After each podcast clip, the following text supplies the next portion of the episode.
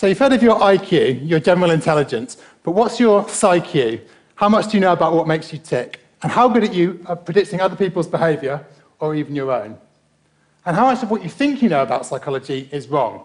So let's find out by counting down the top myths of psychology. So you've probably heard it said that when it comes to their psychology, it's almost as if men are from Mars and women are from Venus. But how different are men and women really?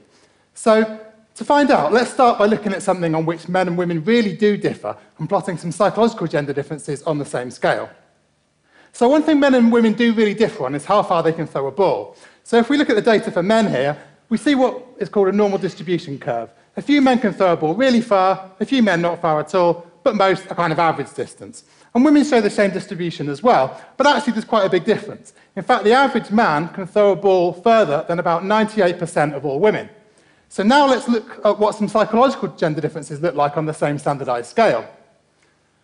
So any psychologist will tell you that men are better at spatial awareness than women, so things like map reading, for example. And it's true. But let's have a look at the size of this difference. It's tiny. The lines are so close together they almost overlap. In fact, the average woman is better than 33% of all men. And of course, if that was 50%, then the two genders would be exactly equal. And it's worth bearing in mind that this difference, and the next one I'm going to show you, are pretty much the biggest psychological gender differences ever discovered in psychology. So here's the next one. Any psychologist will tell you that women are better with language and grammar than men. So here's performance on the standardized grammar test. There go the women, there go the men. Again, yes, women are better on average, but the lines are so close that 33% of men are better than the average woman. And again, if it was 50%, that would represent complete uh, gender equality. So it's not really a case of Mars and Venus. It's more a case of, if anything, Mars and Snickers. Basically the same, but you know, one's maybe slightly nuttier than the other. When making a cake, do you prefer to use a recipe book with pictures? Yeah, a few people. Have a friend talk you through? or have a go making it up as you go along? Quite a few people there. Okay, so if you said A, then this means that you're a visual learner and that you learn best when information is presented in a visual style. If you said B, it means you're an auditory learner, that you learn best when information is presented to you in an auditory format. And if you said C, it means that you're a kinesthetic learner, that you learn best when you get stuck in and do things with your hands. Except, of course, as you probably guessed, that it doesn't, because the whole thing is a complete myth learning styles are made up and are not supported by scientific evidence. So we know this because in tightly controlled experimental studies, when learners are given material to learn either in their preferred style or an opposite style, it makes no difference at all to the amount of information that they retain. And if you think about it for just a second, it's just obvious that this has to be true. It's obvious that the best presentation format depends not on you, but on what you're trying to learn. Could you learn to drive a car, for example, just by listening to someone telling you what to do with no kinesthetic experience? Could you solve simultaneous equations by talking them through in your head and without writing them down? Could you revise for your architecture exams using interpretive dance if you're a kinesthetic learner? No. What you need to do is match the material to be learned to the presentation format, not you. So, I know many of you are A-level students, so will have recently got your GCSE results, and if you didn't quite get what you were uh, hoping for, then you know you can't really blame your learning style. But one thing that you might want to think about blaming is your genes. So what this is all about is that a recent study at University College London found that 58% of the variation between different uh, students in their GCSE results was down to genetic factors. So that sounds a very precise figure. So how can we tell? Well, when we want to unpack the relative contributions of genes and the environment, what we can do is do a twin study. So identical twins share 100% of their environment and 100% of their genes, whereas non-identical twins share 100% of their environment, but just like any brother and sister, share only 50% of their genes. So by comparing how similar GCSE results are in identical twins versus non-identical twins, and doing some clever maths, we can get an idea of how much variation in performance is due to the environment and how much is due to genes. And it turns out that it's about 58% uh, due to genes.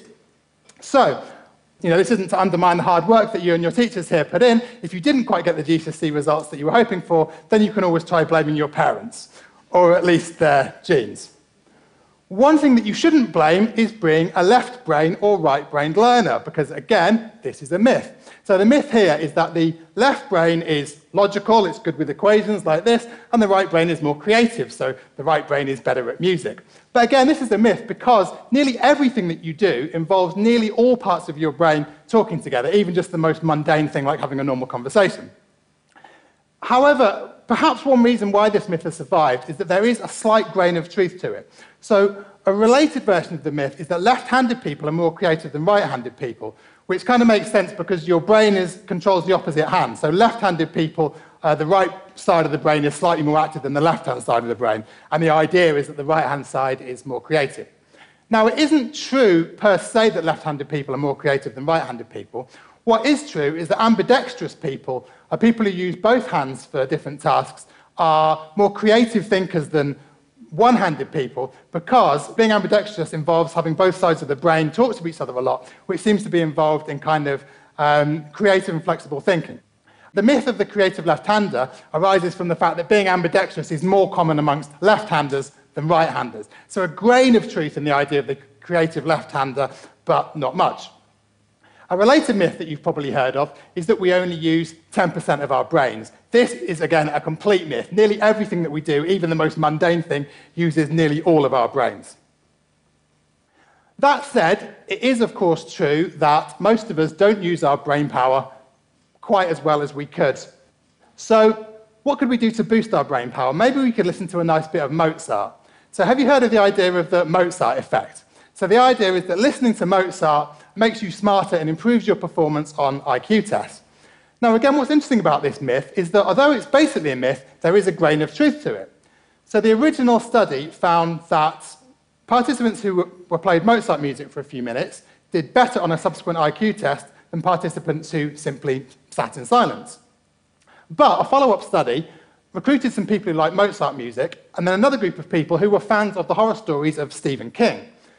And they played the people the music or the stories. The people who preferred Mozart music to the stories got a bigger IQ boost from the Mozart than the stories, but the people who preferred the stories to the Mozart music got a bigger IQ boost from listening to the Stephen King stories than the Mozart music. So the truth is that listening to something that you enjoy perks you up a bit and gives you a, a temporary IQ boost on a narrow range of uh, tasks. There's no suggestion that listening to Mozart or indeed Stephen King stories is going to make you any smarter in the long run. So, another version of the Mozart myth is that listening to Mozart can make you not only cleverer, but healthier too. Unfortunately, this doesn't seem to be true of someone who listened to the music of Mozart almost every day, Mozart himself, who suffered from gonorrhea, smallpox, arthritis, and what most people think eventually killed him in the end, uh, syphilis. This suggests that Mozart should have been a bit more careful, perhaps, when choosing his sexual partners. But how do we choose a partner? So, a myth that I have to say is, um, you know, sometimes spread a bit by sociologists, is that our preferences in a romantic partner are a product of our culture, that they're very culturally specific. But in fact, the data don't back this up. So, a famous study surveyed people from 32 different cultures across the globe, from Americans to Zulus, on what they look for in a partner. And in every single culture across the globe, men placed more value on physical attractiveness in a partner than did women. And in every single culture, too, women placed more importance than did men on ambition and high earning power. In every culture, too, men preferred women who were younger than themselves, an average of, I think it was uh, 2.66 years. And in every culture, too, women preferred men who were older than them, so an average of uh, 3.42 years, which is why we've got here everybody needs a sugar daddy so moving on from trying to score with a partner to trying to score in basketball or football or whatever your sport is. So the myth here is that sportsmen go through uh, hot hand streaks, Americans call them, or purple patches, we sometimes say in England, where they just can't miss, like this guy here. But in fact, what happens is that the, if you analyze the pattern of hits and misses statistically, it turns out that it's nearly always at random. Your brain creates patterns from the randomness. So if you toss a coin, you know, you, a streak of heads or tails is going to come out somewhere in the randomness. And because the brain likes to see patterns where there are none, we look at these streaks and attribute meaning to them and say, yeah, he's really on form today. Whereas actually, you would get the same pattern if you were just getting hits and misses at random. So, an exception to this, however, is penalty shootouts. A recent study looking at penalty shootouts in football showed that players who represent countries with a very bad record in penalty shootouts, like, uh, for example, England, tend to be quicker to take their shots than countries with a better record, and presumably as a result, they're more likely to miss. Which raises the question of if there's any way that we could improve people's performance. And one thing you might think about doing is punishing people for their misses and seeing if that improves them. This idea, the effect that punishment can improve performance, was what participants thought they were testing in Milgram's famous learning and punishment experiment that you've probably heard about if you're a psychology student. The story goes that participants were prepared to give what they believed to be fatal electric shocks to a fellow participant when they got a, a question wrong, just because someone in a white coat told them to. But this story is a myth for three reasons. Firstly, and most crucially, the lab coat wasn't white, it was in fact grey. Secondly, the participants were told before the study and reminded any time they raised a concern that although the shocks were painful, they were not fatal and indeed caused no permanent damage whatsoever. And thirdly, participants didn't give the shocks just because someone in the coat told them to. When they were interviewed after the study, all the participants said that they firmly believed that the learning and punishment study served a worthy scientific purpose, which would have enduring gains to science, as opposed to the momentary, non fatal discomfort caused to the participants. Okay, so I've been talking for about 12 minutes now, and you've probably been sitting there listening to me, analysing my speech patterns and body language, and trying to uh, work out if you should take in notice of what I'm saying, whether I'm telling the truth or whether I'm lying. But if so, you've probably completely failed, because although we all think we can catch a liar from their body language and speech patterns, hundreds of psychological tests over the years have shown that all of us, including police officers and detectives, are basically at chance when it comes to detecting lies from body language and uh, verbal patterns. Interestingly, there is one exception. TV appeals for missing relatives. It's quite easy to predict when the relatives are missing and when the appealers have in fact murdered the relatives themselves.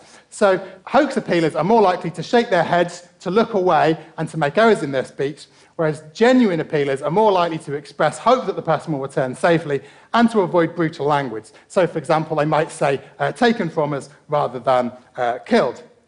Speaking of which, it's about time I killed this talk, but before I do, I just want to give you, in 30 seconds, the overarching myth of psychology. So, the myth is that psychology is just a collection of interesting theories, all of which say something useful and all of which have something to offer.